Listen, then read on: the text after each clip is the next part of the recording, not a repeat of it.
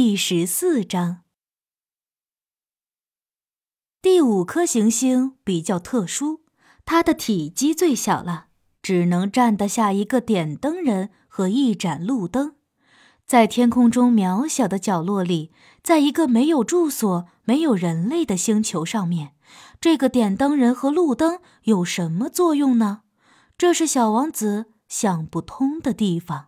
点灯人可能神经不太正常，但是和国王、酒鬼、商人以及那个虚荣心很强的人比起来，他貌似很不错了。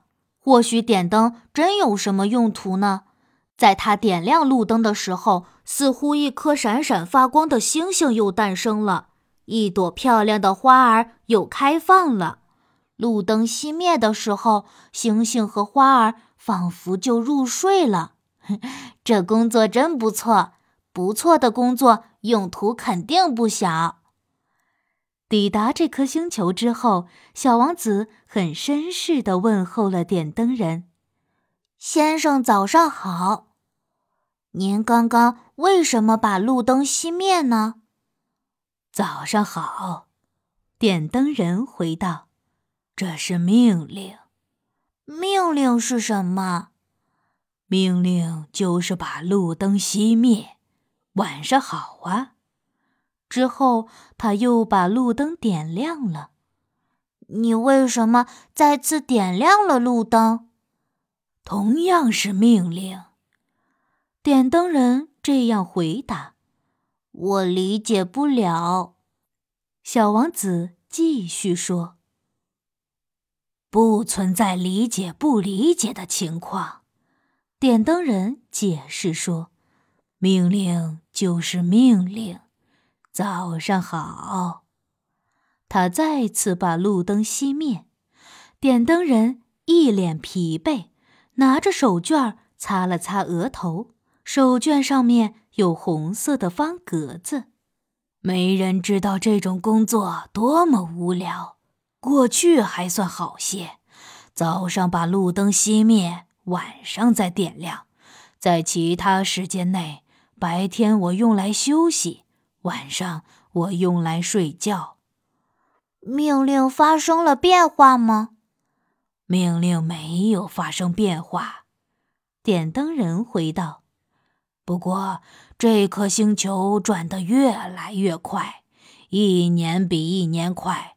可是命令却没有随之变化，这才是问题所在。所以呢？小王子问道。所以就是你看到的这样子。星球现在一分钟转动一圈，这就意味着我必须在一分钟之内把灯点亮、熄灭。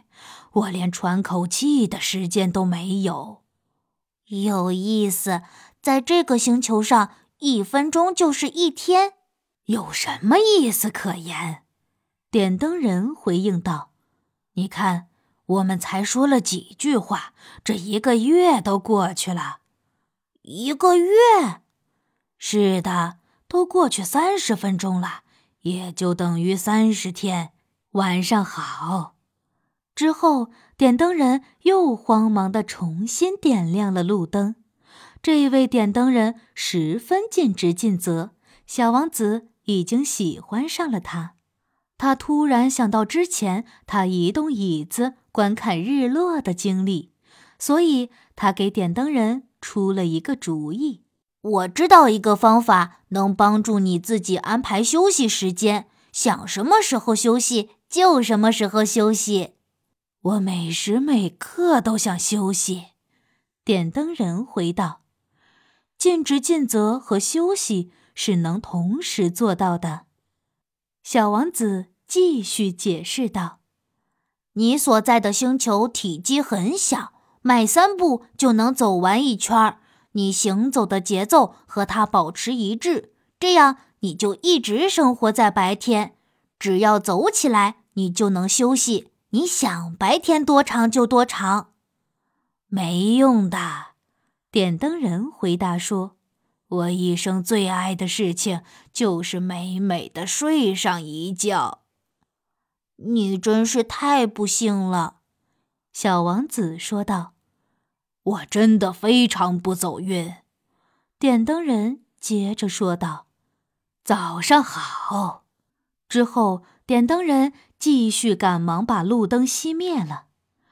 国王、酒鬼和商人，还有那个虚荣心很强的人，如果他们看到点灯人的话，肯定会鄙视他的。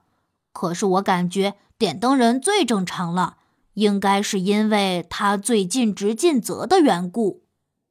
小王子叹了口气，他一脸遗憾。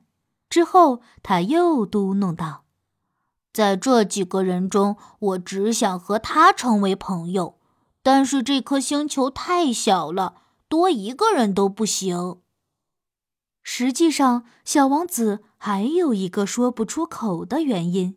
他想留在这座星球上的一个原因是，他可以在一天之内观看一千四百四十次日落。